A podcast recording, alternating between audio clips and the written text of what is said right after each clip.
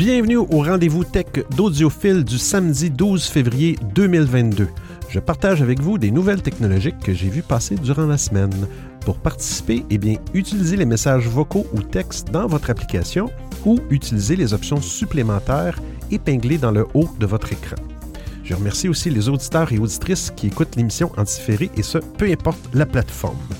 Bon épisode.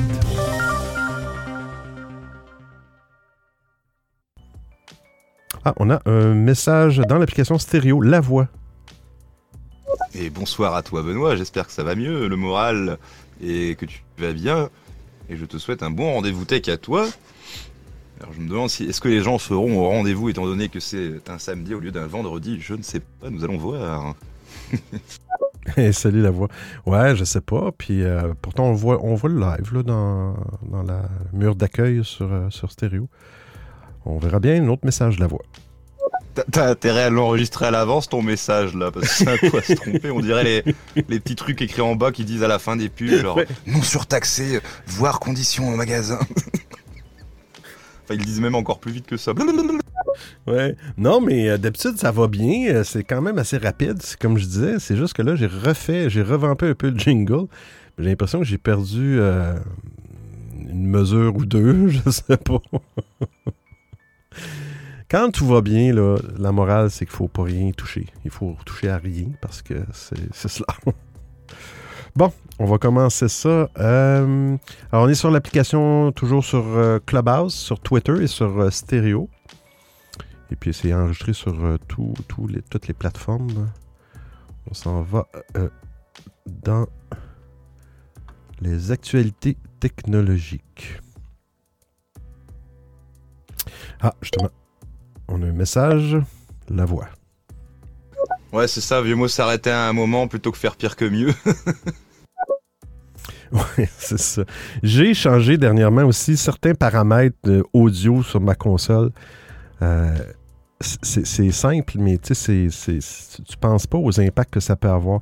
Alors, ce qui fait que lors de la post-production de l'émission pour, pour les plateformes de podcast, ça m'a compliqué la vie ça m'a euh, ça a changé un peu ma chaîne de, post-production. Il a fallu que je réajuste ça. Euh, fait que j'ai passé une coupe, une coupe d'heures là-dessus. Fait qu'on y va, on parlait justement de Clubhouse, première actualité.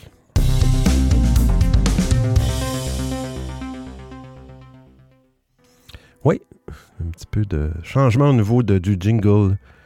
Euh, Clubhouse, qu'est-ce qu'il y a de nouveau? Ça, c'est bien. Ça, c'est une belle... Je vais copier le lien parce qu'il n'y a pas vraiment de lien je vais mettre le lien de Twitter. Parce qu'il n'y a pas vraiment de lien. Euh... Clubhouse ont mis une fonctionnalité euh, que je trouve vraiment géniale. Maintenant, euh, vous avez l'option dans vos paramètres de changer le numéro de téléphone qui est associé avec votre compte. Euh, puis une notion de courriel. Pour changer ça, ben, il faut aussi que vous ayez votre courriel. Et à l'aide de votre courriel, il va vous aider à confirmer le tout. Donc, euh, si vous euh, changez de, numéro de téléphone, euh, ben, vous ne perdrez pas votre compte, ce qui était le cas avant. Changeant de numéro de téléphone, ben, on perd notre, identifiant dans Clubhouse. c'est un peu comme ça à peu près dans toutes les applications qui utilisent le numéro de téléphone, un peu comme l'application stéréo, c'est le même principe. stéréo n'ont pas encore cette fonctionnalité-là mais euh, ça a été demandé depuis longtemps, en tout cas, sur Clubhouse. Et en fin de compte, ils ont, décidé de, mettre, euh, de mettre cette fonctionnalité que je trouve géniale. Et en plus, il y a Signal, tant qu'à être là. On parle de la même fonctionnalité. Si vous utilisez Signal, on va prendre le lien ici. Euh, copier le lien. Signal ont aussi mis une fonctionnalité on va aller voir l'article. Il y a plus de détails un peu. Ils ont aussi mis une fonctionnalité pour euh, changer le numéro de téléphone euh, sans effacer euh, vos fils de conversation. Donc, si vous changez d'appareil téléphonique, pas d'appareil téléphonique, de numéro de téléphone. mais si vous changez d'appareil téléphonique, vous allez pouvoir même, il y a un outil qui vous permet d'exporter euh, les données locales de l'application et de les réimporter sur un autre appareil. Donc, c'est une fonctionnalité quand même intéressante. Je, trouve que ça devrait être, euh, Ça devrait être présent dans toutes les applications qui utilisent euh, le numéro de téléphone comme identifiant. Ah, on écoute un message de Myrtille. Hey Benoît, bonjour, bonjour. Comment vas-tu? Hey, salut Myrtille, ça va très bien. Oui, semaine un petit peu mouvementée, mais euh, non, ça va, ça va, ça va très bien. Euh, on a remis ça aujourd'hui pour, euh, pour le rendez-vous tech. Merci d'être là, Myrtille. prochaine actualité, on parle de, on parle d'applications sociales audio, mais sur l'application Reddit.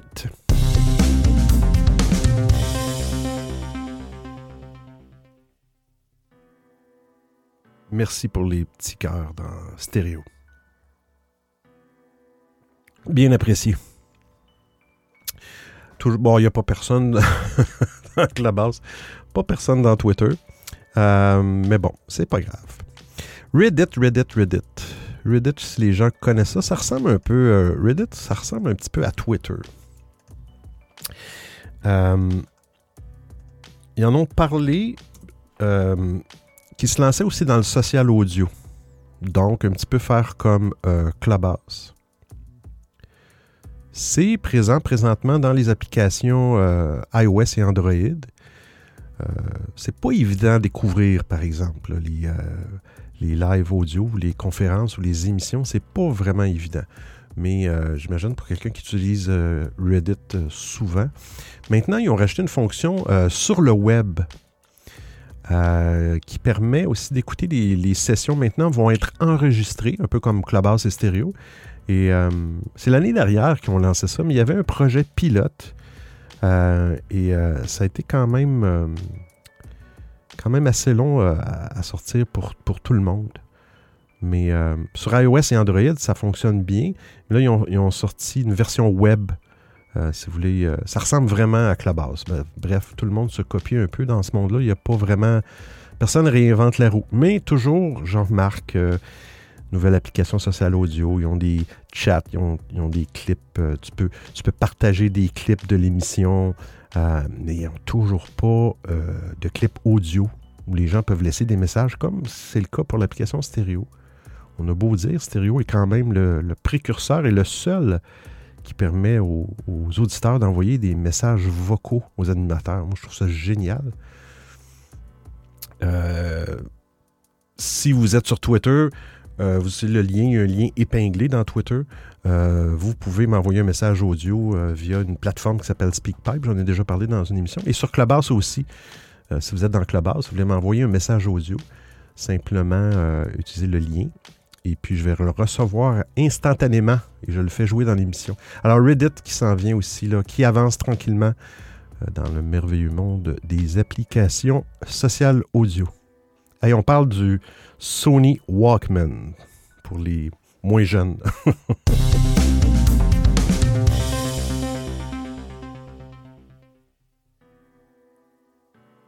Sony qui a décidé de lancer deux modèles euh, haut de gamme de Walkman. Bon, là, on s'entend que Sony, dans, les années, j'imagine, 80 ou 90, c'était bon, c'était des. Sony Walkman, c'était un appareil à, cassette.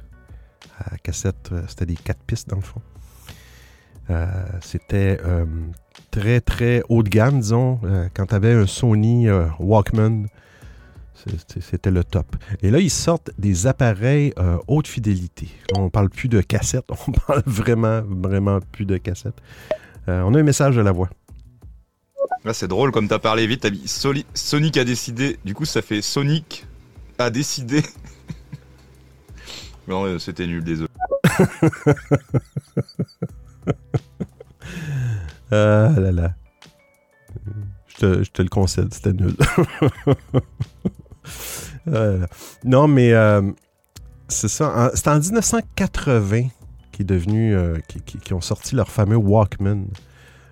c'est vraiment eux qui ont, qui ont je pense que c'est eux aussi qui ont, qui ont mis en place le fameux auto reverse qui faisait quand tu arrivais au bout de la cassette, le moteur se mettait en, reverse, dans le fond, euh, sens contraire, et tu réécoutais les autres pistes sans avoir à sortir la cassette euh, il est rentré dans un autre sens. Bref, pour ceux qui, connaissent, qui ont connu les, les cassettes à bande magnétique, le fameux auto-reverse.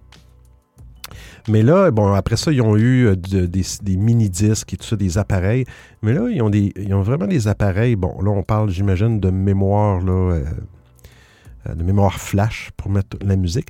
Mais là, de plus en plus, les plateformes de musique comme Spotify, Apple Music, tout ça, ça vient avec des formats, ou Ti- Tidal, ça vient avec des formats vraiment, vraiment haut de gamme, haute qualité. Là, on parle même plus de, qualité CD. Euh, on parle de, qualité encore plus... euh, c'est- difficile parce qu'il n'y a pas vraiment de normes. Il y en a qui appellent ça du, haute fidélité, du HD, audio. Euh, juste pour faire une petite explication simple, un CD, pour digital- digitaliser de un son audio, on le fait en, utilisant des bits, en- comme en informatique, des 0 et des 1. Un CD, ça utilise 16 bits pour représenter une tranche du son. Et puis, quand vous allez voir 16 bits, euh, 44 100 Hertz euh, ou 44.1 kHz, ça, c'est le nombre de. C'est le taux de la fréquence d'échantillonnage. Ça veut dire qu'à chaque euh, seconde, euh, une tranche du son est prise à chaque euh, 44 100 fois à la seconde. Le son est coupé en tranches. Et chacune de ces tranches-là sont représentées en informatique, en digital, sur 16 bits. Mais là, maintenant, les appareils sont rendus avec du, du 24 bits et du 192 kHz. Alors là, c'est vraiment, euh, vraiment, vraiment euh, très différent. C'est sûr que ça prend plus de bandes passantes, mais Sony ont, euh, sorti de, nouveaux euh, appareils qui permettent d'écouter de la musique en haute fidélité. C'est vraiment pour de la haute fidélité, sinon ça donne rien parce que les téléphones qu'on a présentement, on est capable de jouer facilement de la musique quand même assez, assez haute qualité. Est-ce que ça vaut la peine? c'est quand même... On parle ici de 1400, euh, entre 1400 et l'autre appareil est de 3700 euros qui vont être disponibles en France à partir d'avril. Alors, qui va payer 1400 euros ou 3700 euh, pour un appareil qui permet d'écouter de la musique en haute fidélité? Et, euh, et on s'entend que là, il faut écouter de la musique qui a été enregistrée aussi en haute fidélité pour que ça soit vraiment et que tu des, des, écouteurs qui te permettent de, de rendre ce son-là de qualité. On a un message de Paul M. 16 bits Putain, mais ça doit faire mal. Salut Benoît, désolé. Il fallait que je le fasse, putain. Blague faite et refaite euh, de nombreuses fois. Hey, c'est la journée des blagues. ben. ah là là, salut Paul M. Content que tu sois là. On a aussi avec nous Marie Prout Prout. Bienvenue. Petit tour de table. Personne dans. On a personne dans. euh, Clubhouse et personne dans Twitter. Ce n'est pas grave. Euh, Est-ce que les jeux vidéo sont bons pour les enfants?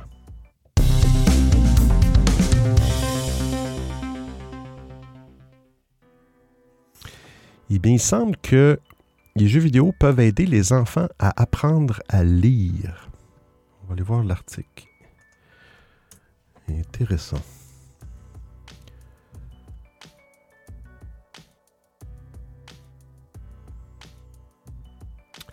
Une étude récente pointe effectivement qu'il y a des effets positifs des jeux d'action en matière éducative.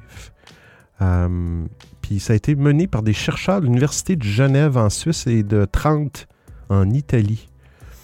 Pour vérifier cette hypothèse, les scientifiques ont mené leur travail auprès de 150 élèves italiens âgés de 8 à 12 ans. Qu'ils ont réparti ces euh, élèves-là, 150, en deux groupes distincts. Le premier s'est exercé sur un jeu d'action sans trace de violence, créé par les chercheurs, tandis que le second groupe s'est vu proposer un jeu euh, pour apprendre à coder. Ils ont ensuite demandé à chacun d'entre eux de jouer deux heures par semaine pendant une période de six semaines. Le résultat est sans appel, puisque les élèves qui ont joué au jeu d'action ont vu leur vitesse de lecture et leur précision s'améliorer considérablement.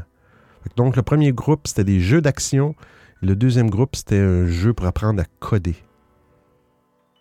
Nous avons constaté une progression sept fois plus importante du contrôle attentionnel chez les enfants qui ont joué aux jeux de, vidéo d'action par, rapport à l'autre groupe. C'est quand même impressionnant. On aurait, pensé le contraire. Euh, c'est la première fois qu'il y a une étude, effectivement, qui pointe des effets positifs des jeux vidéo en matière éducative. Merci pour, euh, pour les boules de neige. Intéressant, intéressant. On a deux messages. La voix. Je sais pas pour la lecture, mais je sais que pour des, bon alors pour des enfants et pour des adultes aussi, hein, qui comme moi manquent un peu de confiance en eux, euh, les jeux vidéo c'est très bien aussi pour se sentir valorisé et, et j'allais dire avoir l'impression, mais c'est pas forcément une impression, et réussir quelque chose pour une fois dans sa vie et avoir des choses, des retours positifs, des trucs comme ça. Les jeux vidéo c'est quand même valorisant. Euh. Mmh. Mmh. Intéressant la voix. Ah Par contre, je sais pas si c'est parce que je suis un gros geek, mais, même pour des enfants, deux heures par semaine, ça me paraît très peu. Euh. Bah après, je sais pas. Peut-être qu'ils font d'autres choses avec les écrans hors de, ça, je sais pas. Ouais, mais on parle quand même d'enfants euh, entre 8, âgés entre 8 et 12 ans. Je sais pas, deux, euh, heures par... deux heures par semaine. Effectivement, deux heures par semaine, ça passe assez vite. Mais est-ce que c'est, bon, là, la quantité, la durée, le nombre de. Est-ce qu'à un moment donné, ça devient. Euh, comment je pourrais dire? Il y a toujours un juste milieu en tout. Est-ce que un enfant, tu leur, étude parle d'enfants de 8 à 12 ans pour deux heures semaine, mais là, si on parle d'ado à. ou bah, peut-être pas d'ado parce qu'ils, bon, théoriquement, ils, ont déjà, ils savent déjà lire très bien, théoriquement, mais s'il y a un excès de jeux vidéo, est-ce que ça va pas nuire? Ça, l'étude n'en parle pas. Est-ce que ça va pas nuire euh, à l'attention? Euh, Polem.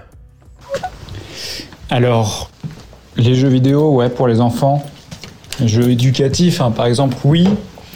Mais à partir d'un certain âge où euh, voilà, les fonctions cérébrales de l'enfant se sont bien développées, c'est-à-dire pas avant 3 ans, et de manière réglementée. Mais oui, en soi, oui, moi je, je,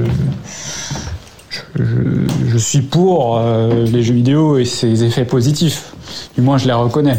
Mais euh, voilà, c'est un cadre à réglementer, ce que très peu de parents ne font, malheureusement. Hein Puis, euh, comme le dit si bien la maîtresse, bah, les jeux vidéo, ça rend violent. Voilà. Bon, est-ce qu'elle a raison? Je sais pas. Ouais, ça rend violent. Je sais pas. La voix. Ouais, non, c'est vrai que c'est pas si déconnant que ça vers 8 ans. Parce que je me disais, mais ça fait moins d'une demi-heure, mais en fait, ça fait quand même 17 minutes par jour. Euh, c'est pas si mal que ça, parce que, bon, après, je sais pas, quand t'es gosse, le temps il passe vite aussi. Hein. Ouais, effectivement. Là, Je vois un message audio qui a été joué. Est-ce qu'il y a un bug là-dedans? Enfin, moi, par exemple, j'ai baigné euh, dans les écrans dès l'âge de 2 ans. Et du coup, ça a un petit peu entraîné des troubles de latent. Oh, un oiseau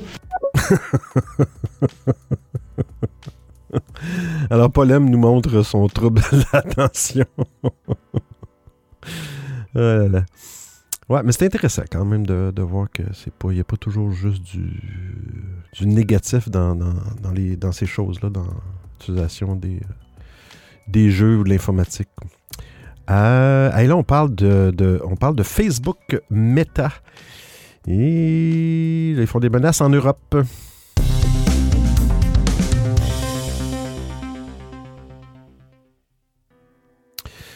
font des menaces en Europe. Ça s'est calmé un peu durant la semaine. Euh, je vais prendre le lien. Font des menaces de fermeture. Mark Zuckerberg et son équipe envisagent de fermer Facebook et Instagram en Europe. Si Meta, qui est anciennement le nom de la compagnie Facebook, ne peut pas traiter les données des Européens sur des serveurs américains. Intéressant. On va aller voir l'article en français.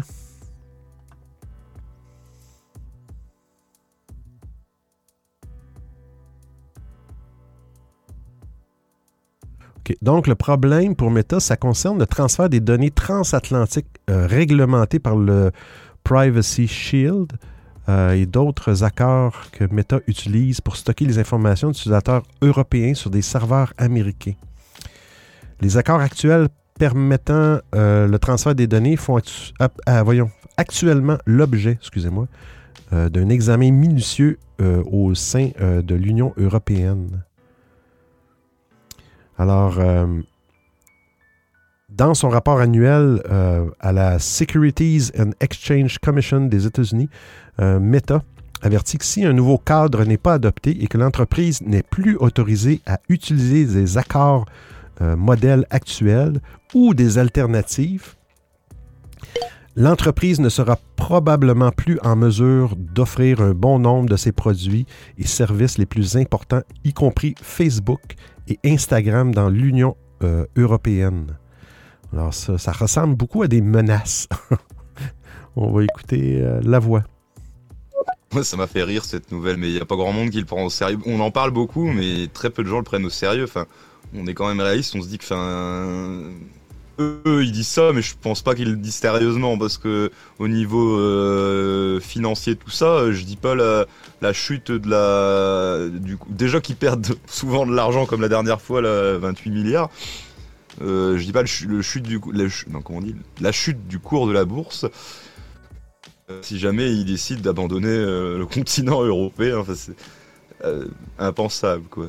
Ça fait quand même plus de 10 ans, même largement plus de 10 ans qu'ils sont là quoi. Ouais, effectivement. Mais regarde, il y a eu un article qui est sorti deux jours après. Et là, ben là, Meta, là, ils tempèrent leur, euh, leur mise en garde. Euh, dans un document remis au journal américain, euh, ils sont opposés à des nouvelles règles plus strictes sur la protection des données. Mais euh, bon, nous n'avons euh, absolument aucune volonté euh, ni de projet de retrait d'Europe. Mais notre réalité, comme beaucoup d'autres entre- entreprises, dépend du transfert de données entre l'Europe et les États-Unis pour opérer au, niveau mondial. Et puis là, ici, on vit très bien sans Facebook. Le ministre de l'Économie, Bruno Le Maire, euh, s'est exprimé euh, lors d'un point de presse euh, avec son homologue ministre de l'économie allemand, Robert Habeck. Il a dit Je pense qu'on vit très bien sans Facebook. Ces grands groupes ne sont pas habitués qu'on leur résiste. Au nom de la souveraineté européenne, nous sommes déterminés à leur résister. Alors, gare à vous, Facebook, Meta. Euh, est-ce que ça va, euh, est-ce que ça va continuer ces menaces-là? On écoute pas, on écoute pas. Ouais, moi aussi ça m'a fait rire. Et alors, putain, c'est pas évident de faire un vocal en même temps, de changer de vitesse. Euh, je roule pas vite, hein, là je suis en train de, faire ma manœuvre. Mais euh, on s'en fout On s'en fout, Polem Non, mais j'avais un ami qui m'a dit que euh, cette info donc, a été annoncée par euh, Mark Zuckerberg qui voudrait se retirer, retirer Facebook de l'Europe. Et cette info a été contestée par le groupe Meta, donc le mec ne contrôle même plus son groupe quoi. C'est... Alors après est-ce que c'est vrai? Moi j'ai, pas de source. hein. Faut pas me faire confiance moi. Enfin. Ouais. fin de transmission.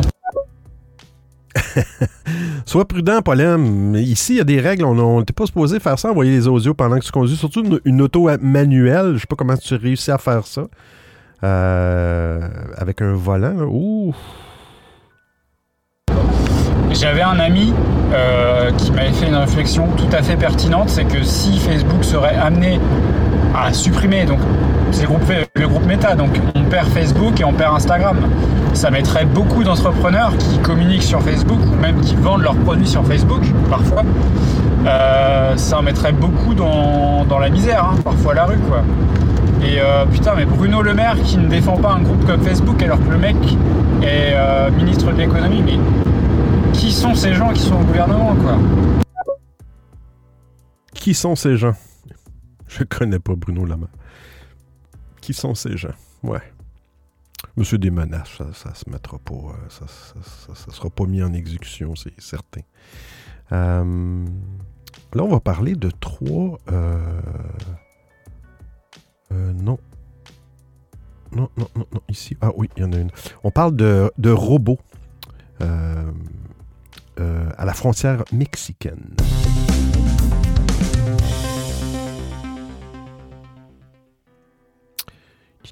C'est fou, le- les robots, comment ça s'en vient dans, nos vies. Surtout les robots de. euh, euh, je pense que la compagnie, c'était Boston Dynamics, je pense initialement, euh, qui, ont, sorti leur, fameux robot. Ça ressemble beaucoup, euh, beaucoup à ça. Mais euh, les, autorités américaines vont déployer des chiens robots à la frontière mexicaine qui vont être chargés de surveiller la zone où bon, il y a, un mur une clôture de sécurité pour empêcher les gens de passer, de traverser pour se rendre aux États-Unis. C'est vraiment la firme Ghost Robotics, ben, c'est justement qui est la grande rivale de la firme Boston Dynamics que je parlais. Vous allez voir dans le lien, vous allez voir le robot, ça ressemble vraiment euh, au robot qu'on voit dans, dans les réseaux euh, qui ont été créés par Boston Dynamics. Ces robots-là vont assister le personnel euh, du service des douanes et de la protection de la frontière, des frontières, euh, pour patrouiller dans les alentours de la frontière américano-mexicaine. Euh, ils ne savent pas encore quel genre de modèle va être impliqué et quel équipement il va avoir sur ces robots-là. J'ose espérer que ça va être euh, que ça va être juste des caméras ou des, euh, des systèmes de communication, je ne le sais pas. Mais ils sont capables de se déplacer de manière autonome. puis peuvent être également contrôlés manuellement. Hmm, manuellement. Ils peuvent avoir des caméras thermiques et une vision nocturne pour avertir si bon il y a des, euh, personnes qui décident de passer la frontière illégalement. Euh, bon, ils parlent, bah, c'est ça que je pensais là. Euh, Ghost Robotics ont même présenté dans le passé des prototypes équipés d'armes à feu. J'ose espérer que c'est ça, c'est ça qui est un petit peu épeurant avec cette technologie-là, d'équiper un robot avec des armes à feu. Euh, Est-ce que le robot va avoir le même jugement qu'un être humain? Parfois, malgré que parfois, des fois, l'être humain, son, jugement n'est pas trop, euh, pas trop élevé. Mais euh, c'est un robot qui va être capable de, traverser tout type de terrain naturel, le sable, les rochers, les collines, les escaliers, bref, vous, irez- voir, je pense qu'il y a un petit... ben, il y a une photo, il n'y a pas vraiment de vidéo, mais ça commence l'arrivée des robots dans notre vie. On a deux messages, un de Fabien. Bonsoir Benoît, je te fais juste un coucou parce que ça me manquait de pas te parler. Et puis parce que souci aussi euh, en commun qu'on a. Donc voilà, je te fais un coucou euh, assez rapide et puis euh, j'espère que tu vas bien. Et voilà, bisous à toi et à ta femme bien entendu. Merci Fabien, merci beaucoup d'avoir d'avoir pour ce message, Fabien. J'espère que tout va bien de votre côté aussi. Ah, la vie des fois, la voix. C'est inadmissible. On pense un peu aux, aux pauvres chiens policiers qui vont perdre leur travail là. Non Mhm. mais c'est Mhm. inadmissible. Effectivement, la voix. Bah, c'est même pas forcément au niveau de qu'est-ce que ça représente un robot qui a une arme à feu, etc. Les dangers, on est d'accord. Mais moi, ce qui m'inquiète surtout, c'est que bah, les mecs qui, veulent vraiment pirater quelque chose sont- en sont capables. Et du coup, euh, qu'est-ce qui nous garantira que ces, ces robots ne seront utilisables que par celui qui l'a décidé et que ils pourront pas décider de, de- bah, un peu comme tout ce qui est voiture autonome. hein. ça, Mm. ça laisse cette question. euh, Mm. Qu'est-ce qui se passe si jamais il y a un, un- un piratage majeur sur euh, le, le réseau de communication ou de contrôle de ces robots ou autres euh, Voilà, enfin c'est quand même très très très très euh, dangereux quoi. Dans ces cas-là, on pourrait imaginer quelqu'un qui veut faire une genre de révolution, il retourne ces genres de robots contre l'État et voilà. Enfin, c'est quand même. euh, pour moi, il faut quand même qu'on reste assez prudent là-dessus quoi. Parce que tu peux jamais savoir qui c'est derrière? Alors même sans pirater, euh, bon, je vais. con- Euh, L'audio va continuer, j'imagine. Je vais le continuer ici. Même sans aller jusqu'à des piratages qui engendrent des actions différentes, on peut imaginer tout simplement de l'espionnage. Enfin, c'est pour ça que c'est compliqué aussi de toujours ajouter des caméras partout, etc. On est en train de faciliter les futures euh, guerres informatiques, etc. ou d'espionnage et tout ça. Enfin, qui peut nous garantir qu'il n'y a que euh, l'État qui voit à travers les yeux de ces chiens robots et, enfin, c'est très compliqué. 100% d'accord avec toi, la voix. C'est- vraiment troublant. Ça va se faire, le problème, c'est que ça va se faire graduellement. C'est une, évolution. Donc, ça va se faire graduellement. Puis c'est ça, on va le voir euh, arriver dans nos vies petit, à petit. Puis on, ça, va, ça va diluer un peu ce qui va s'en venir à, la toute fin si, justement, comme tu dis, il y a des pirates qui, mettent la main là-dessus, prennent le contrôle ou s'il y a un problème d'intelligence artificielle et le robot se met à tirer sur quelqu'un qui ne devait pas. Ah, Il y a plein de choses qui, me viennent en tête, là, mais euh, on écoute Polem. Ouais, mais si on donne euh, la possibilité à des robots de choisir s'ils doivent euh, tirer ou pas, enfin, je veux dire, moi, je, c'est comme euh, la- le scandale qu'il y avait eu avec Tesla, parce que le, le- la fonction de conduite autonome autopilote euh, devait faire le choix entre écraser un cycliste qui n'était impossible à éviter et euh, finir dans le fossé. Donc soit il sauve le conducteur, soit il sauve euh, le, passant. Bah, c'est un dilemme où il faut trouver une solution. Et c'est des problématiques auxquelles on va être amené à avoir si le- les, les intelligences artificielles se développent. Effectivement. Ah oui, c'est un gros challenge. Il faut, vraiment. euh, tu disais tantôt euh, la voix de. faut prendre ça un peu euh, au sérieux. Non, il faut prendre beaucoup ça au sérieux, ex- extrêmement au sérieux. Mais euh, c'est de voir qui va, vous- qui va pouvoir contrôler ça. Est-ce qu'il y a un organisme qui va contrôler ça? On parlait aussi, euh, on a parlé dans des émissions passées de, euh, du projet de, de- notre monsieur Elon Musk, là, le Neuralink, qui consiste à, faire des implants dans le cerveau des gens pour améliorer leur capacité cérébrale et tout ça. Là, on s'en vient dans des, dans des, dans des délires. Faut pas trop y penser. Polem. Bah moi je suis d'accord avec toi la voix et puis surtout que quand les multinationales et ce genre d'entreprises deviennent plus puissantes que les États, on se demande comment comment on va faire pour légiférer. Oh l'inange Ah merde putain mon trouble de l'attention qui se remanifeste. Sois prudent. Sois prudent. On va faire un tour de table. On a euh, avec nous sur l'application stéréo Marie Prout Prout, la voix Bader. Salut mon cher Bader. Cher Bader. Linange, Télétubbies. Salut Linange. Et Polem qui est très très très dangereux. OK? Euh, Polem qui parle d'intelligence artificielle euh, de- des Tesla. Du pilote automatique. Mais Polem qui fait des audios dans une auto manuelle. Et j'ose espérer que c'est pas toi qui conduis, Polem. oh là là. Euh, on fait le tour aussi dans Clubhouse, euh, personne, et dans Twitter, personne. Là, on va avoir trois, trois petites actualités euh, sur euh, fonctionnalités dans l'application Twitter.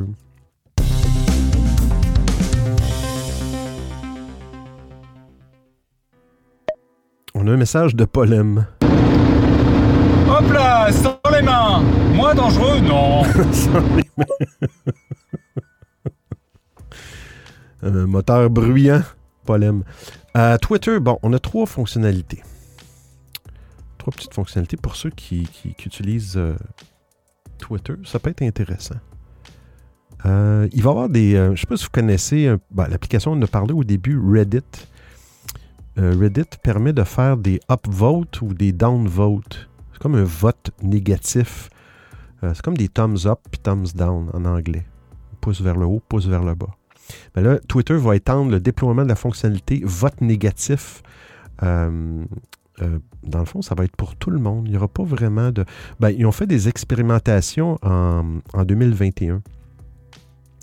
Euh, et puis, ils vont, ils vont mettre en place, je veux juste voir, je sais qu'il y avait une spécificité. Ça va être vraiment juste les personnes, le créateur du tweet qui, va, qui va être capable de voir les downvotes ou les pouces vers le bas. Euh, fait que ça le dit ici, contrairement à Reddit, comme, je- disais, dans Reddit, on peut voir, tout le monde peut voir le nombre de votes positifs ou de votes négatifs. Dans Twitter, ça va être euh, vraiment juste pour les gens. Euh, fait que donc le bouton va être, va être vraiment à côté du, fameux cœur ou du bouton like. Et puis, euh, ok, les moyens de. Il me semblait qu'il y avait une autre euh, fonctionnalité. Attendez. Euh, non, ça va être sur tous les tweets à côté des likes, mais ça va être seulement les auteurs des tweets qui vont avoir accès. Donc, ils vont, ils vont savoir si les gens ont aimé ou pas leur tweet. Donc, ça, c'était la première fonctionnalité.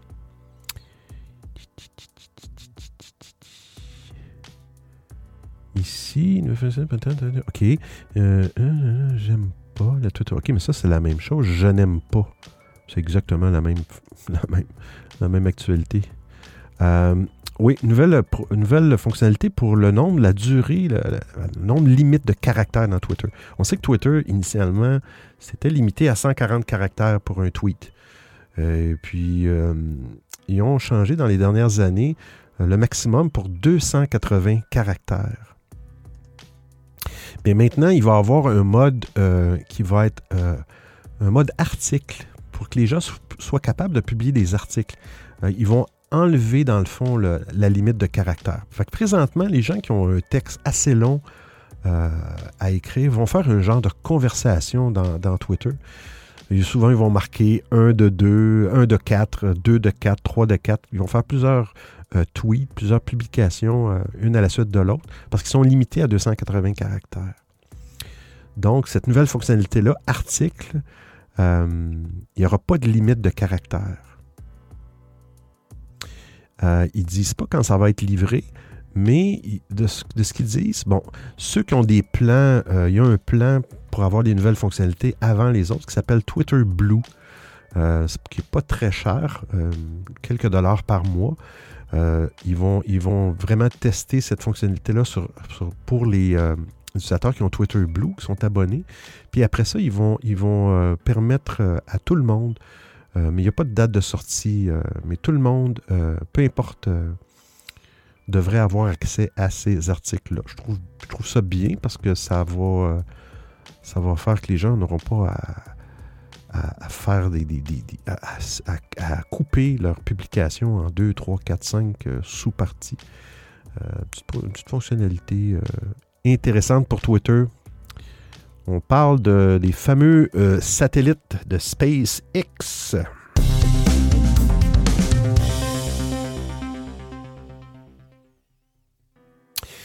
Je ne sais pas si vous... On avait parlé dans la dernière émission ou l'émission d'avant, il y a eu une tempête solaire au début février. D'ailleurs, je n'ai pas entendu parler d'aucun effet euh, sur les circuits électriques ou électroniques. C'était quand même une bonne tempête solaire. Euh, Et SpaceX, je, vais prendre la- l'actualité. Je vais la mettre ici. Dans Telegram. Euh, dans Telegram. OK, ici. Bon. Il y a 49, 40 des 49 satellites qui ont été lancés euh, euh, au début février. Donc, Elon Musk a décidé, ben, SpaceX ont décidé de faire un lancement de multiples satellites en même temps que la tempête solaire. Fait que là, ils ont perdu des sous. 40 des 49 Starlink lancés euh, début février sont sans doute perdus euh, après l'impact de la dernière tempête solaire. Ça a été lancé, euh, sont lancés avec un, bon, il appelle ça une fusée Falcon 9. Euh, ben, ces satellites-là n'atteindront jamais leur orbite prévue. Envoyés d'abord sur une, orbite transitoire. Dans le fond, ils envoient les satellites sur une orbite différente qui permet de vérifier le- leur bon fonctionnement des satellites pour éliminer les satellites défectueux euh, qui retombent et brûlent normalement dans l'atmosphère. C'est quand même spécial. Ça doit pas être très, très... Ça doit être assez dispendieux, ces satellites-là, mais euh, ils ont une marge d'erreur, une marge de manœuvre. Euh, une fois que bon, les tests sont, sont, faits, ils sont redéployés, sont déployés vers leur position finale pour compléter leur constellation.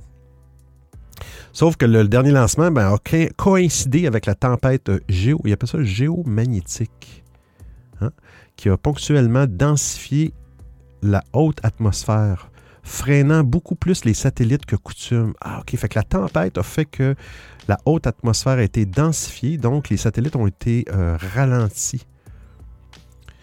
Euh, donc, le freinage atmosphérique a augmenté de 50% durant la tempête. Euh, les satellites ont été mis en, safe mode. En anglais, safe mode, ça veut dire en mode de protection, j'imagine.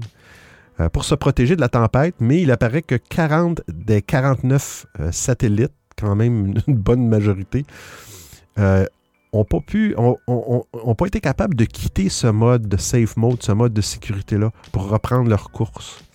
Donc, ils vont rapidement euh, retomber dans l'atmosphère où ils seront détruits. J'espère qu'ils vont être détruits totalement. Euh, je ne sais pas c'est quoi la taille ou le poids de ces satellites-là, mais bon, l'atmosphère va faire son travail. Euh, bon, ils disent, bon, la firme euh, souligne que cette situation ne va pas créer aucun risque de collision pour les autres satellites en orbite et qu'aucun débris n'atteindra le sol parce que ça va être brûlé dans l'atmosphère. Puis là, je pense qu'il parle de, encore 3000 autres euh, satellites. la communauté, en tout cas, les astronomes commencent à trouver ça un petit peu, un petit peu moins drôle. Ah, cher Monsieur Musk. On fait une petite pause et je vous reviens. Vous écoutez les rendez-vous tech d'Audiophile. Ah, le MIT a développé un matériau plus léger que le plastique et plus résistant que l'acier. Wow! On va aller voir ça. C'est génial, ça. Plus léger que le plastique et plus résistant que l'acier. Il appelle ça le principe, il appelle ça euh, de la polymérisation sur deux dimensions. Grâce à un nouveau procédé, une équipe du MIT, euh, je me souviens plus, MIT, c'est quoi les acronymes? Massachusetts, Massachusetts Institute of Technology. Massachusetts, c'est un État américain où se trouve la ville de Boston, qui est très très près de, des lignes canadiennes. Donc, grâce au nouveau procédé, l'équipe du MIT est parvenue. pour résultat, un matériau plus léger que le plastique et plus résistant que l'acier. Puis là, il y a une vidéo dans le, dans le lien. Euh, je ne l'ai pas vu, mais j'ai lu euh, l'article. Euh, c'est des plastiques que les chimistes appellent des polymères. ils sont constitués de chaînes de blocs élémentaires, les monomères, monomères qui s'enfilent un peu comme on enfile des perles dans un collier. Hein? sur une seule dimension donc, parce qu'ils espèrent que la structure lui donnera à la fois légèreté et résistance. Les chercheurs essaient depuis longtemps de fabriquer, un plastique qui se développe sur deux dimensions, suivant un peu la forme d'une feuille. la base du matériau, la mélamine. Pouf, je vais, je, laisser faire le mot chimique. Ben, une amine aromatique. C3H6N6, euh, dont la structure cyclique est faite d'azote et de carbone. Bref, euh, il y a des images aussi qui expliquent. Euh, est-ce qu'il parle de. L'utilisation de ça? Selon les chercheurs, les chercheurs, le module d'élasticité du matériau qui donne la force nécessaire à le déformer est 4 à 6 fois supérieur à celui du verre par balle. Hmm.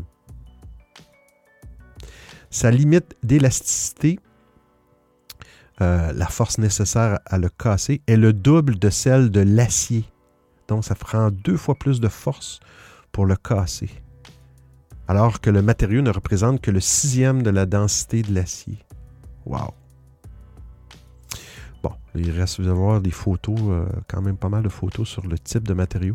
C'est de voir aussi l'impact environnemental de ça. C'est- le fun, c'est cool les découvertes comme ça, mais faut, j'espère, j'ose espérer pour le futur, ils vont penser à qu'est-ce qu'on va faire avec ces, avec ces polymères-là. Est-ce que c'est récupérable? Il faut que ça soit récupérable. Imaginez un véhicule fait euh, avec ce, ce- ce polymère-là, une structure. euh, et puis après ça, après sa durée de vie, on fait quoi avec ce, ce polymère-là? On parle de Samsung Galaxy S22. C'est une autre chose euh, environnementale, une autre actualité intéressante.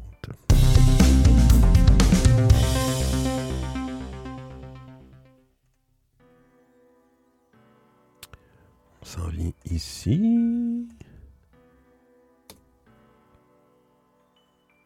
Dans Telegram. Donc, les Samsung euh, Galaxy S22 sont fabriqués à partir de plastique recyclé tels que les filets de pêche. Oh. Intéressant, ça.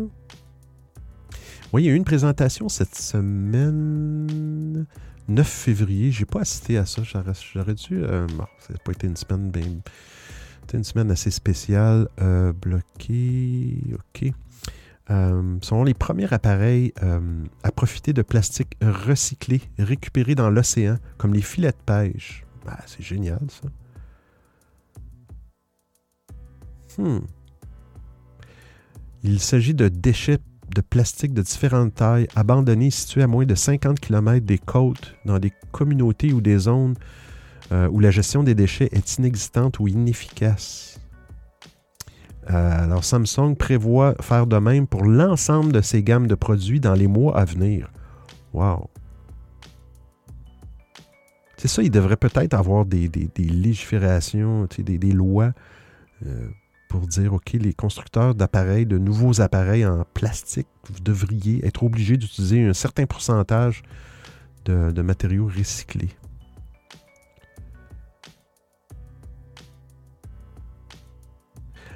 La firme veut sensibiliser, sensibiliser les consommateurs sur le fait que 640 000 tonnes, 640 000 tonnes de filets de pêche seraient abandonnés et jetés chaque année dans les océans. 640 000 tonnes. Imaginez l'impact pour, pour les, les- baleines et tout ça, ces filets de pêche-là. C'est incroyable. Incroyable. Bref, c'est bon. C'est quand même, ça montre une belle, une belle facette de la technologie. la prochaine actualité n'est pas très technologique. Mais quand je l'ai lu, euh, j'ai trouvé ça, tellement, j'ai trouvé ça tellement drôle, mais tellement drôle. On dirait un, film.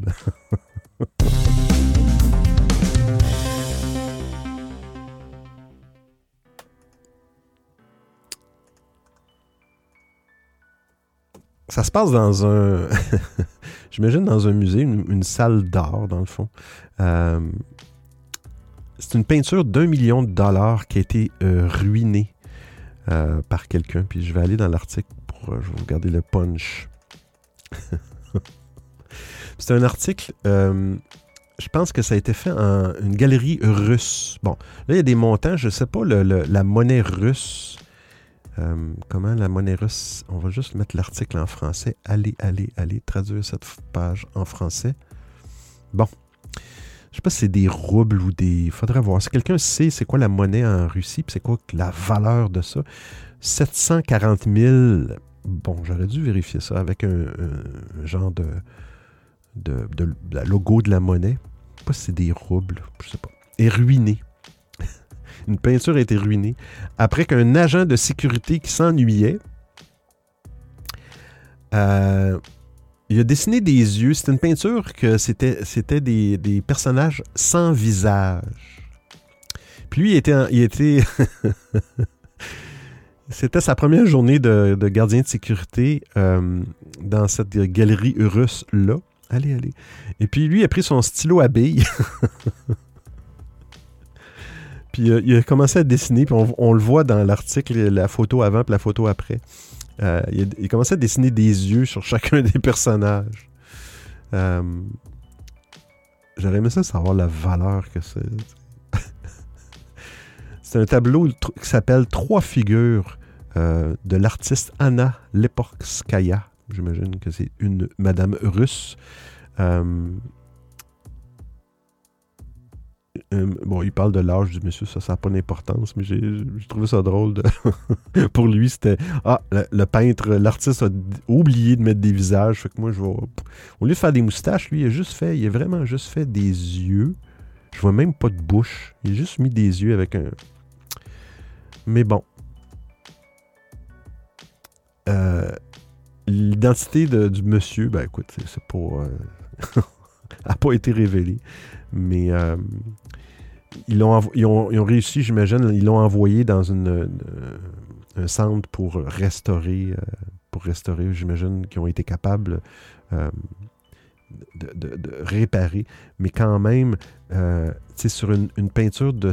J'ai combien j'ai dit? 60, 700 000, 740 000, disons qu'on dit 740 000 dollars. On va dire que c'est des dollars. Ça a quand même coûté 2500 dollars euh, pour, euh, pour la réparer. Voyez, c'est des roubles, ça vient de le dire ici, c'est 740 000, non, 74,9 millions de roubles. Bref, je n'ai toujours pas la valeur, euh, la valeur américaine, mais bon. J'ai trouvé ça drôle comme. Euh, je pense qu'il ne il passera pas sa période de probation, le, le petit monsieur. petit monsieur de 60 ans. Allez, on parle euh, encore de crypto-monnaie et de la sécurité des crypto-monnaies. Hmm, une autre semaine. Je l'avais dit, à chaque semaine, il y en a.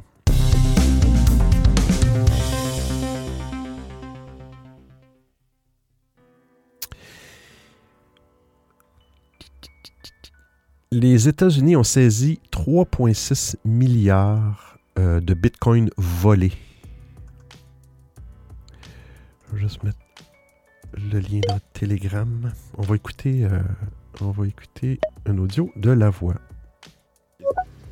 Bah, si l'artiste est mort, oui, euh, mais sinon, si c'est une œuvre qui vient- a été faite il n'y a pas très longtemps, il suffit de remettre un coup de pinceau et bim, les yeux ils sont disparus. hein. Bon, après, c'est aussi. ouf, Je trouve que de nos jours, euh, l'art est parfois un peu trop. Enfin. L'art c'est important, mais il devrait des fois pas avoir autant de valeur, ça devrait être plus accessible à tout le monde pour moi. Et des fois, les artistes pètent un peu. Enfin, un peu- voilà, ont trop. euh, J'allais dire pètent plus haut que leur cul, mais je trouve que les artistes ont trop de. Comment dire. euh, se voient comme trop importants, quoi, quelque part. Il y avait eu aussi une histoire comme ça d'un. Il y avait. Mais ça, c'est pareil, enfin, d'où un artiste fait ça? Un artiste avait fait genre une toile blanche, mais enfin, avait fait. Qu'est-ce qu'il a fait au final dans cette toile blanche? On sait pas vraiment. Et euh, il avait porté plainte et tout parce qu'il y avait quelqu'un qui, je sais plus, il avait posé sa main dessus ou je sais plus quoi, et du coup il y avait la trace de la main. Et on là, non, euh, c'est horrible. je trouve que maintenant c'est devenu n'importe quoi l'art. Ouais, c'est pas évident de savoir. euh, tu fais un tableau, comment, sur quoi tu te bases pour mettre la valeur du tableau? J'imagine qu'il y a des références. Il doit avoir, je sais pas. Je sais pas. Ça, ça doit dépendre, c'est sûr, de, de si t'es connu ou je sais pas. Mais bon, il y a les NFT qui s'en viennent. euh, La voix, ça va tout régler, les NFT. J'ai vu des actualités d'ailleurs des, des- fameuses euh, œuvres d'art qui sont non fongibles. Euh, puis qui, aussi sont vendus euh, à, des, à des prix fous. Et puis là, il y a de plus en plus il y a des sites qui ont de la fraude, beaucoup de fraude. Fait que là, tu, les gens dépensent pour acheter des œuvres d'art. Et puis ils s'aperçoivent que dans le fond, ils sont fait frauder parce que bon, ils sont pas si non fongibles que ça. Il y a beaucoup de copies et tout ça. Puis bref, c'était la responsabilité de l'acheteur de poursuivre ou de. c'est- ça. Là, on parle de 3,6 milliards de dollars de Bitcoin volés. Fait qu'en en août 2016, on remonte quand même. En 2016, ça, fait quand même. Je savais pas que le Bitcoin euh, remontait jusqu'en 2016. Mais il y a un pirate informatique qui s'est introduit dans les systèmes de la plateforme euh, Bitfinex. Puis il avait fait engager plus de 2000 transactions non autorisées, euh, dérobant près de 120 000, 120 000 bitcoins. Tu sais, dans ce temps-là, en 2016, je ne sais pas c'était quoi la valeur d'un bitcoin, mais aujourd'hui, ça a monté presque à 50 000, juste un bitcoin. Euh, mais là, le- ils ont réussi, le gouvernement, les États-Unis ont réussi à euh, C'est la saisie la plus importante jamais réalisée par le ministère de la Justice américain. Euh, ils ont récupéré plus de 94 000 bitcoins sur les 120 000 bitcoins. Aujourd'hui, ils sont évalués à 3,6 milliards de dollars. C'est dommage, j'aurais aimé ça savoir la valeur initiale. de- Un couple soupçonné d'avoir cherché à blanchir les bitcoins volés a été arrêté mardi matin à New York, a précisé le ministère de la Justice dans un communiqué. Euh, une femme de 34 ans et un homme de 31 ans euh, seront présentés à un juge fédéral dans l'après-midi. Euh, 60 OK, à l'époque, ils disent ici. Donc, 120 000 bitcoins euh, en 2016 valaient 65 millions. Et 90 000 de ces bitcoins-là, aujourd'hui, en 2022, on parle de 3,6 milliards. Quand même. Quand même. Mais là, bon. Encore des fraudes. Euh, une à chaque semaine. On écoute sur l'application stéréo La Voix. Mais euh, comme pour l'art, comme pour d'autres choses d'ailleurs, euh, maintenant au milieu des riches, tout ça, la mode c'est les enchères et tu peux avoir, mais suffit, tu vends une canette de bière vide que t'as écrasée toi-même et t'as pissé dedans, euh, aux enchères, euh, ça peut des fois monter à des sommes astronomiques juste parce que justement les gens euh, ils mettent beaucoup de sous dedans en se disant bah ça prend la valeur que je vais mettre au final et qui, va être le dernier prix de ces enchères. Enfin, c'est- devenu complètement débile. Effectivement. Ah oui, c'est ça. C'est vraiment une enchère. Euh, C'est un petit peu comme le marché immobilier. À un moment donné, ça devient, euh, ça devient ridicule. Mais euh, si, si, tu fais, si tu fais une œuvre d'art, puis toi, tu décides de le mettre à 100 000 puis il y a quelqu'un qui est prêt à payer ça, ben, j'imagine que ça vaut ça. Mais au bout de la ligne, on s'entend que ça devient... C'est ça. Ça prend des sous. On parle des fameux AirTags encore cette semaine, les AirTags d'Apple.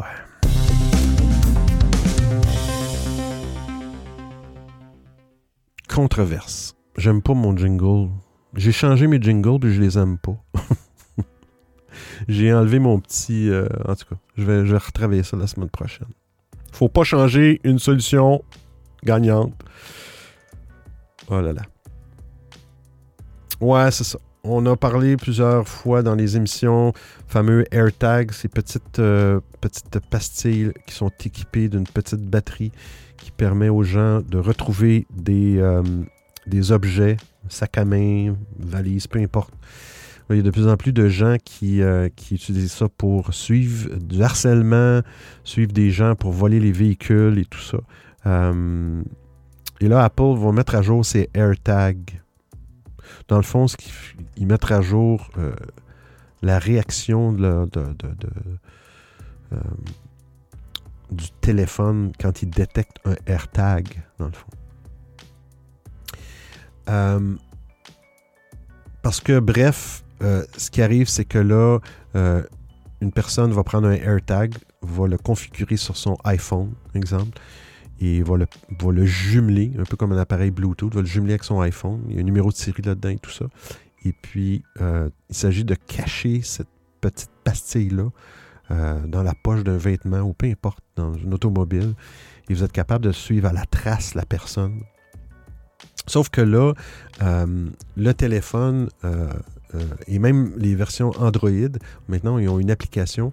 Euh, les iPhones vont, ils détectent s'il y a un, AirTag euh, qui est à proximité qui, nous, qui est à proximité depuis un certain, un certain moment.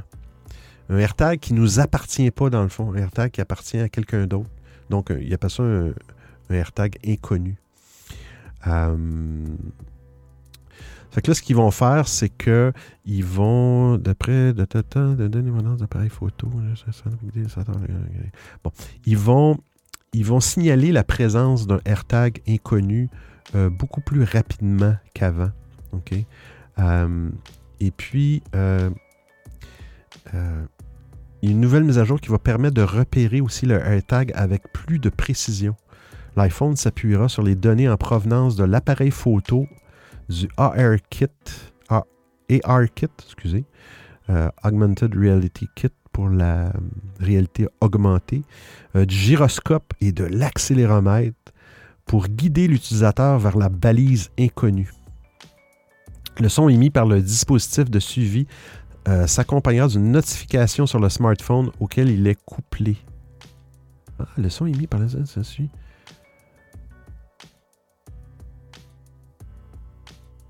Ainsi, si l'AirTag disparaît de la zone de localisation de l'iPhone et qu'il ne peut plus se faire entendre, une alerte s'affichera pour indiquer le déplacement. Ah. Euh, cette prochaine mise à jour devrait également résoudre le problème d'alerte rencontré. Bon, il y a, certains aussi, euh, certaines alertes pour retrouver nos AirPods, ceux qui ont des AirPods, euh, AirPods Pro, peu importe. ils vont aussi faire une mise à jour pour ça. Donc, ils veulent vraiment essayer de contrer ou essayer d'identifier le plus rapidement possible des AirTags, des AirTags inconnus qui auraient été placés par quelqu'un qui n'est pas gentil, qui veut voler notre véhicule ou nous suivre. Bref, euh, les gens ont beaucoup d'imagination quand c'est le temps de faire des mauvais coups.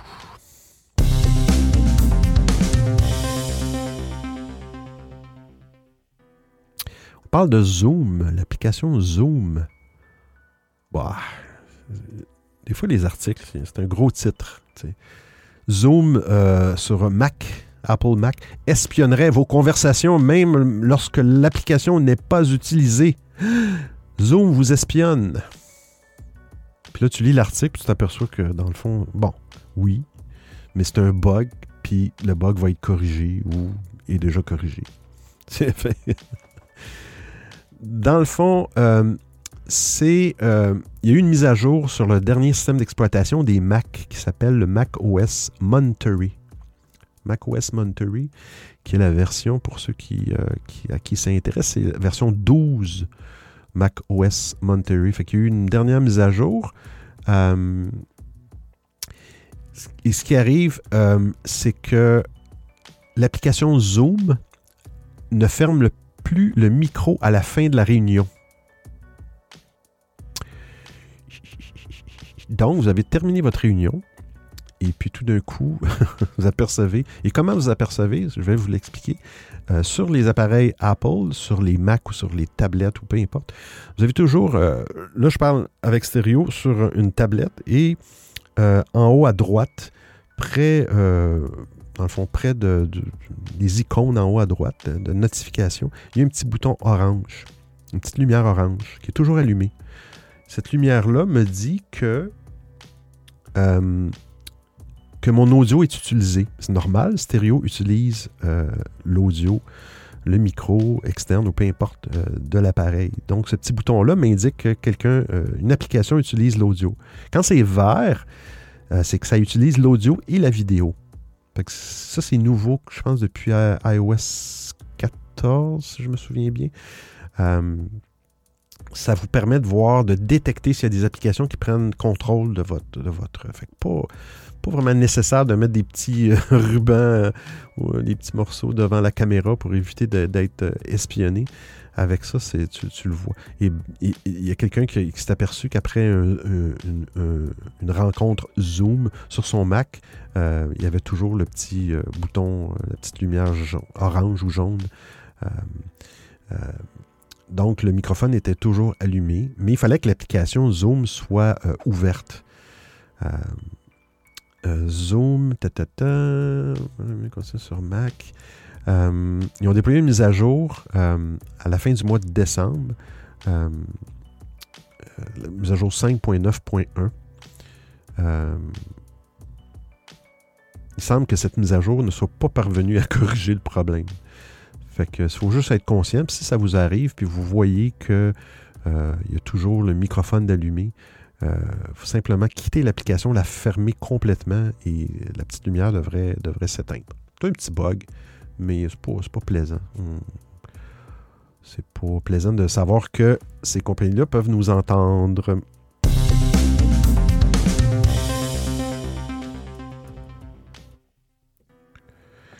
Euh, Infomaniac. Je connaissais pas ce produit-là, cette plateforme-là. C'est une plateforme euh, info-nuagique. On va dire le bon mot français, du cloud, stockage de cloud. On sait que Google euh, offre, quand vous créez un compte Google, vous avez jusqu'à 15 gigs d'espace. Ça, c'est toujours réparti entre votre Google Drive, votre lecteur Google, Google Photos. euh, donc, c'est un maximum de 15 gigs. Je pense que pour, euh, euh, Microsoft OneDrive, on parle de 5 gigs. Là. On parle toujours des plans gratuits. C'est sûr que si vous, payez un, un surplus, vous pouvez avoir jusqu'à 1 terabyte ou peu importe. D'ailleurs, les abonnements à Office 365 euh, incluent euh, un 1 terabyte, 1 teraoctet de, données dans dans l'info au nuage ou dans le cloud, peu importe. Mais euh, c'est un hébergeur suisse qui s'appelle Infomaniac. Drôle de nom. Il offre jusqu'à 35 gigs d'espace de stockage gratuit, hébergé en Europe. Bon, 35 gigs, c'est mieux que rien. Quand même 20 gigs de plus que Google. Donc, un an après avoir offert une adresse mail sécurisée aux citoyens européens, je serais curieux de voir. euh, euh, on a encore euh, la voix. On a Aurélien. Bienvenue, Aurélien. Si vous connaissez ça, le- une adresse mail de Infomaniac. Donc, Infomaniac se définit comme une alternative indépendante aux géants du web en Europe. Euh, donc, c'est un écosystème euh, sans publicité, respectueux de la vie privée. Euh, permet de stocker des documents, des photos, gérer ses emails, rendez-vous, conférences depuis un cloud souverain. Donc, ce sont, j'imagine, des serveurs qui sont situés en Europe. Propose 15 gigs pour stocker, partager et collaborer en ligne via KeyDrive. KeyDrive et 20 gigs pour son adresse. OK.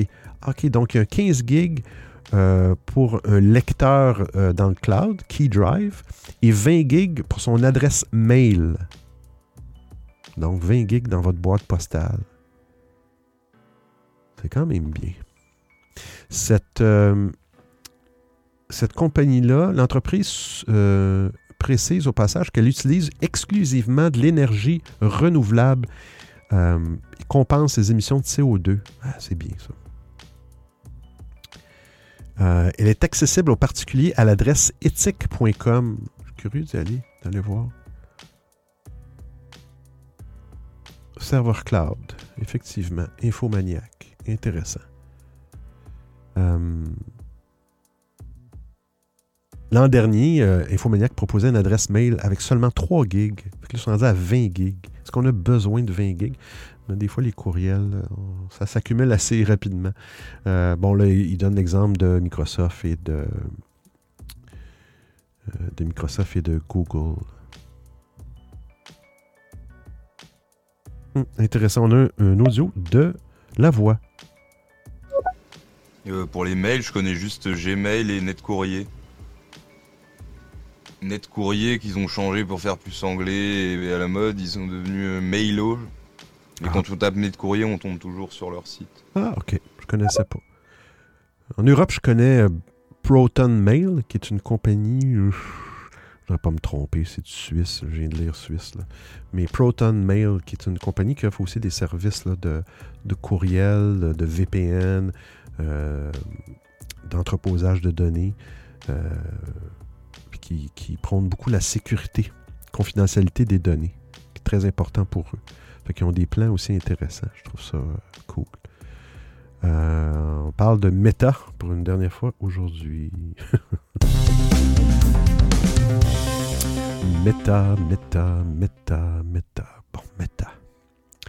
Il lance un système euh, d'anti-harcèlement sur leur plateforme Métavers. La plateforme virtuelle, comme euh, la voix dit souvent quand je parle d'actualité technologique, de Meta, Métavers. Euh, ah merde, j'essaie de trouver le nom euh, de l'application, la voix que tu me parlais. Second Life. Donc, Meta semble utiliser le même principe dans le fond. Il n'y a rien de nouveau, il n'y a rien de neuf. Mais là, ce qui est arrivé, c'est que il y a des agressions virtuelles.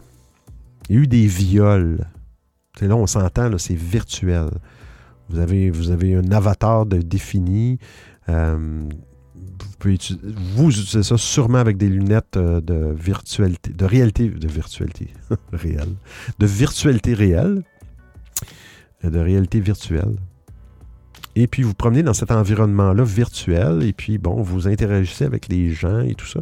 Et puis ben, il y, a- il y a une dame qui, a fait une plainte de un moment donné, elle a été agressée, même violée, en tout cas, bref, harcèlement, voyons, harcèlement sexuel et tout. C'est pas drôle. Pas drôle. Même si c'est un avatar, ça peut. euh, bref. Ben là, Facebook ou Meta ont décidé de créer une, une- une barrière ou une zone anti-harcèlement. Comment ça fonctionne? Euh,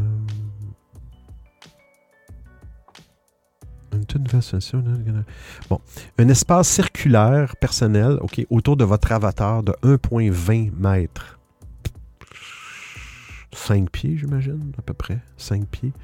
Euh, dans lequel nul autre utilisateur ne peut entrer. Donc, un utilisateur avec son avatar ne pourra pas s'approcher de vous après plus de près de 1,20 mètres, 1,2 mètres. Euh, le système va interrompre le mouvement euh, de l'avatar qui va s'approcher de vous. Euh, dès qu'il qu'il atteigne cette limite-là de votre bulle, il ne pourra pas avancer. Mais euh, bon, c'est fou pareil. oh là là.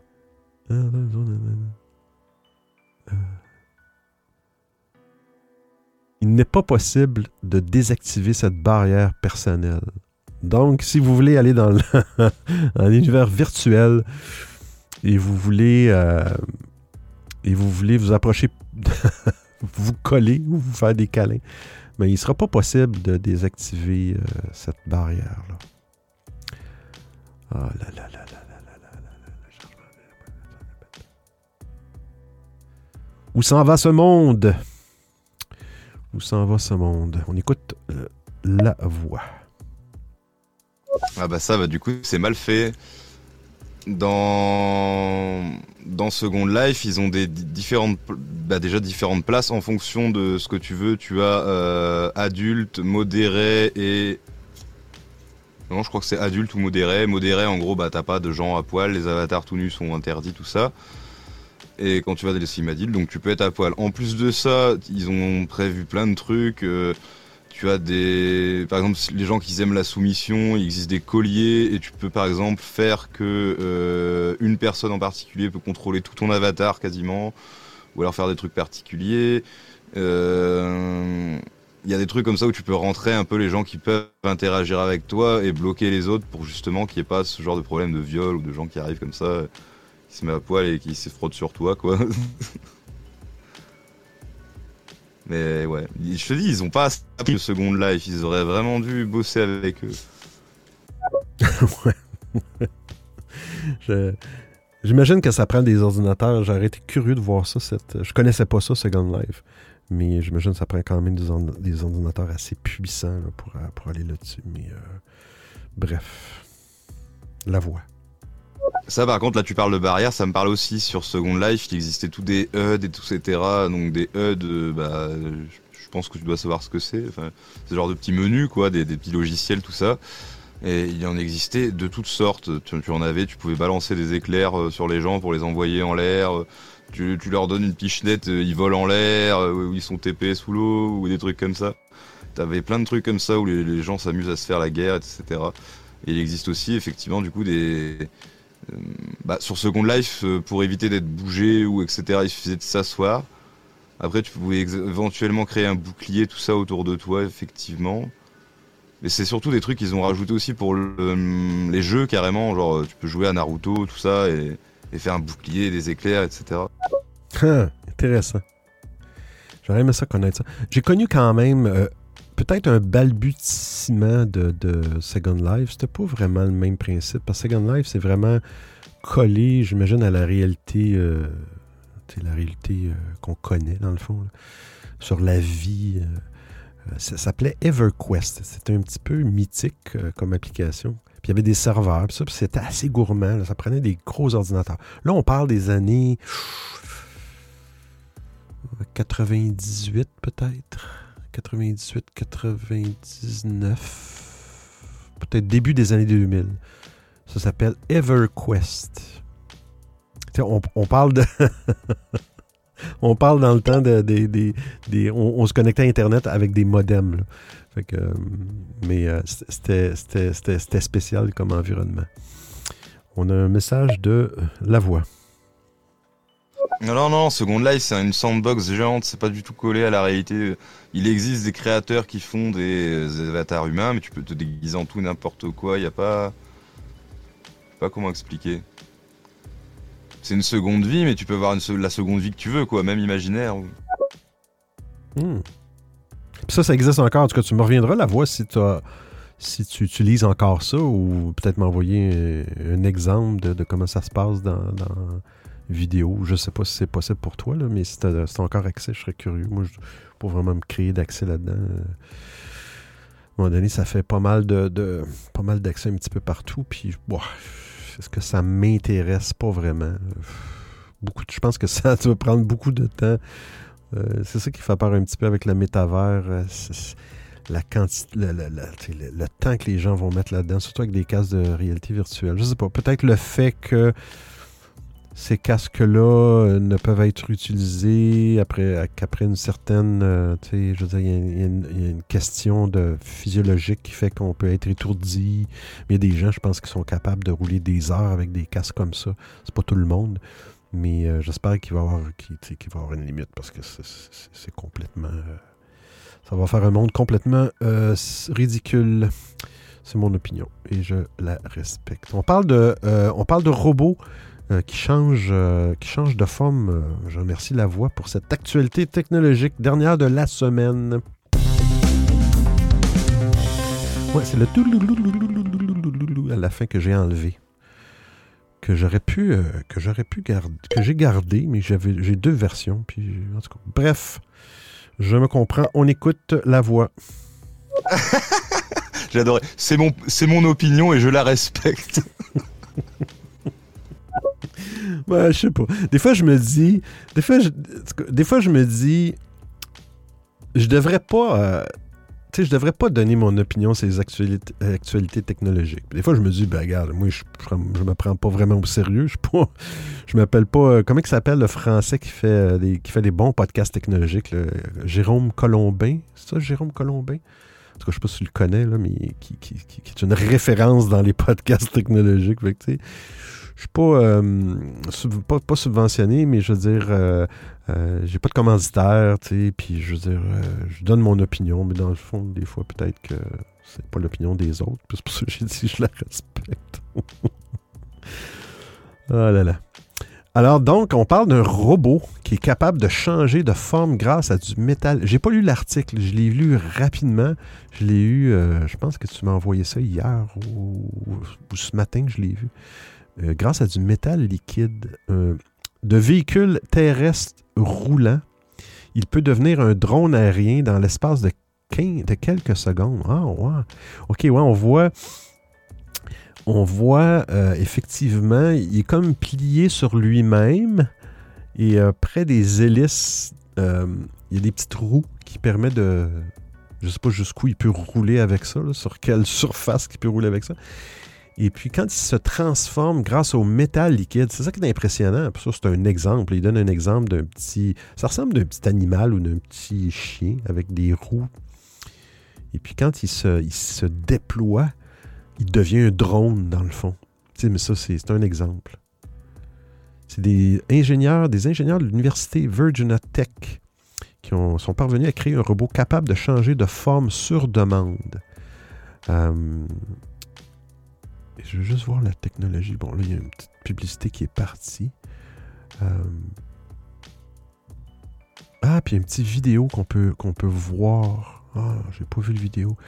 Euh, donc, on voit un drone euh, euh, monté sur des roulettes qui s'avance puis qui roule avant de s'aplatir pour devenir un vrai drone aérien. Liquide. Donc, aucune articulation, aucune moteur, aucun moteur, aucune poulie ou autre engrenage. C'est vraiment... euh, euh, il voulait obtenir un matériau capable de faire trois choses. Changer de forme, conserver cette forme, puis revenir à la configuration d'origine, puis être capable de faire plusieurs cycles. Changer de forme, garder la forme, revenir. Changer de forme, garder la forme, revenir. Plusieurs fois. Euh, puis ils ont utilisé les techniques de, du kirigami, technique japonaise. Ah. Euh, ils ont intégré un squelette de métal dans une peau souple en élastomère. OK. Fait que là, il y a une peau là-dessus. Juste voir l'image. Oui, effectivement, il y a une, semble d'avoir une petite peau en élastomère. Bon, là, il y a un graphique qui montre euh, euh, comment. euh, euh,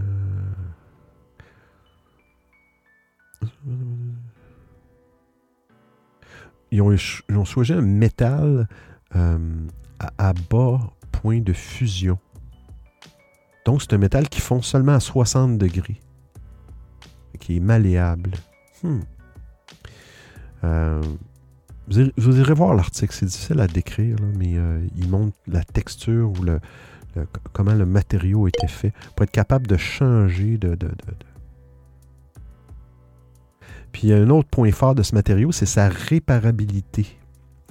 En effet, si une partie du robot casse, il suffit de faire revenir le métal à l'état liquide pour qu'il se répare. Wow! J'ai vu dernièrement aussi, je ne sais pas si c'était. faut faire attention des fois sur Internet, on voit des, actualités ou des choses. Et il y avait. mais c'était pas un site connu.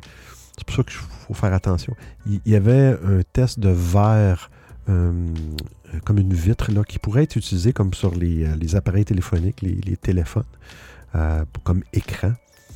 Et il cassait le verre, autrement dit le morceau de verre. Et après ça, il collait les deux morceaux qui avaient été cassés. Et le verre se, refusionnait euh, euh, tout seul, automatiquement. Sauf que là, bon, c'était une petite vidéo, c'était très court. Est-ce que euh, dans cette ligne de jonction-là, dans le verre, est-ce qu'on va être capable de quand même de voir des, la lumière ou de voir des images ou est-ce qu'on va voir plutôt une ligne comme quand on a un écran cassé? là? Ça, c'est un autre paire mais je trouve ça bien comme intéressant. Merci la voix. On a deux messages. La voix.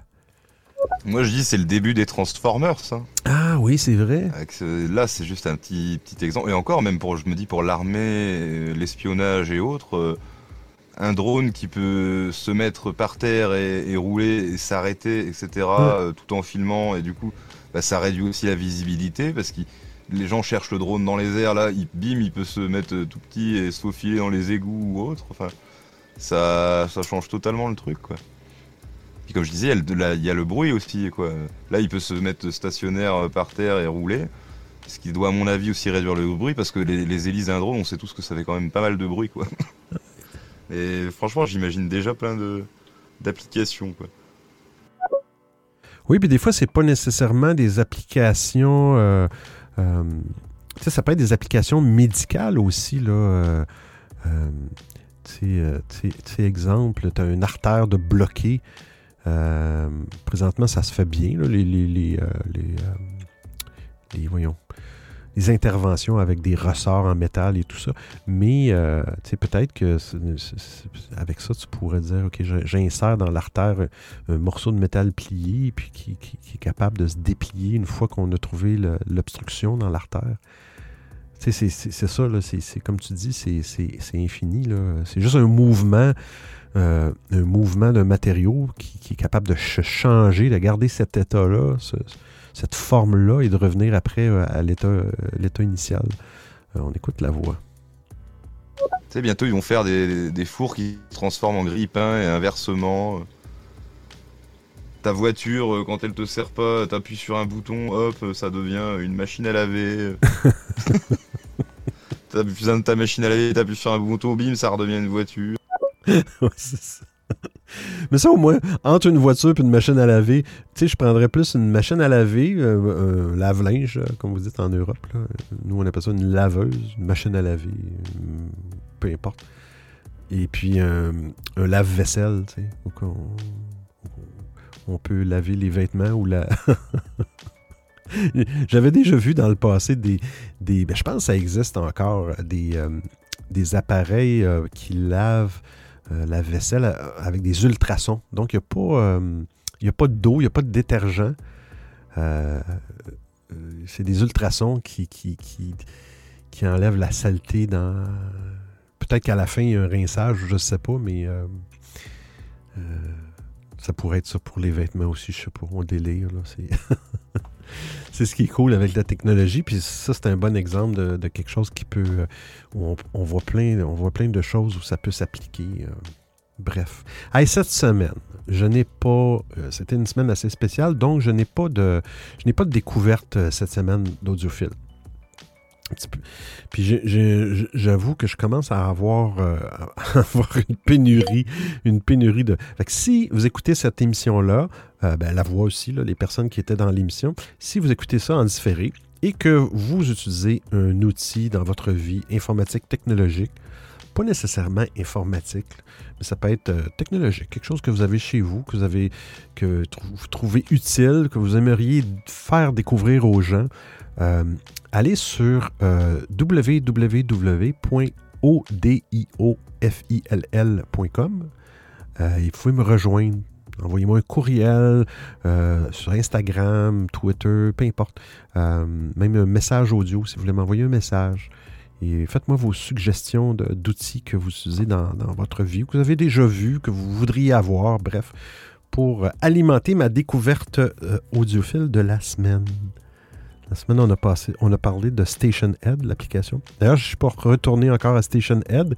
Je suis un petit peu déçu parce que j'avais communiqué avec euh, l'entreprise pour des fonctionnalités. Euh, ben, déçu. J'ai pas eu de réponse. J'ai pas eu de réponse auto-formatée qu'on a souvent dans l'application stéréo. Euh, oui, euh, c'est important. La vie des utilisateurs est très important pour nous. Nous allons blablabla. J'ai eu aucun, aucune confirmation sur mon message. Peut-être qu'ils vont arriver, puis bon, l'application va avoir été complètement refaite grâce à mes commentaires, mais j'en doute. Je pas retourné encore euh, sur euh, Station Head. Alors, on va essayer d'en trouver une pour la semaine prochaine. On a deux messages de la voix. Bah c'est pas déconnant, les ultrasons ça marche déjà très bien quand on va dans une bijouterie pour euh, quand on va dans une bijouterie pour faire décrasser un bijou, bah, il le met dans un bain à ultrasons, ça marche à ultrasons et ça marche super bien. J'ai fait ça pour euh, ma grand-mère, euh, son pas pour ma grand-mère mais pour son bracelet. Euh, ouais, c'est ça. Tu tu dis pour ma grand-mère, est-ce qu'on pourrait un jour avoir une douche aux ultrasons pour le corps humain? Je sais pas, hein. Je sais pas. La voix.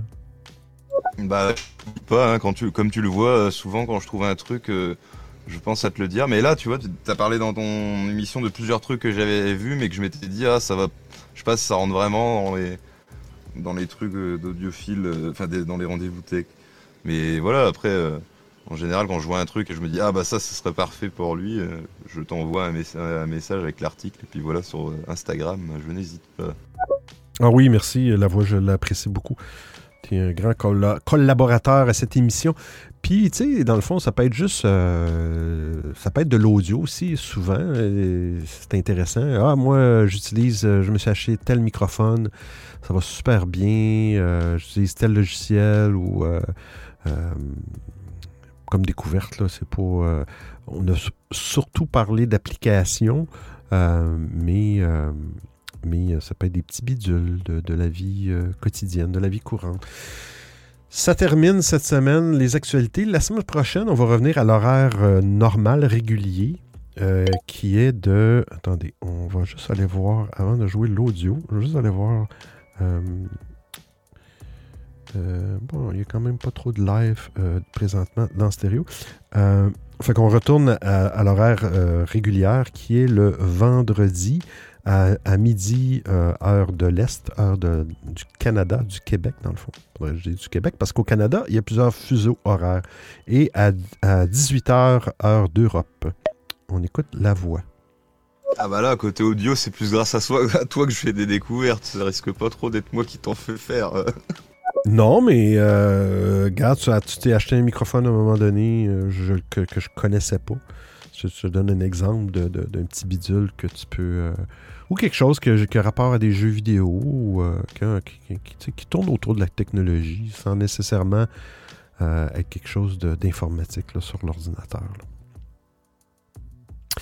Eh bien, je remercie euh, tout le monde d'avoir été là. Cool comme d'habitude. Et puis, on se revoit vendredi prochain. Et comme je dis toujours, si vous faites le mal, faites le bien. Fait que ciao, ciao tout le monde.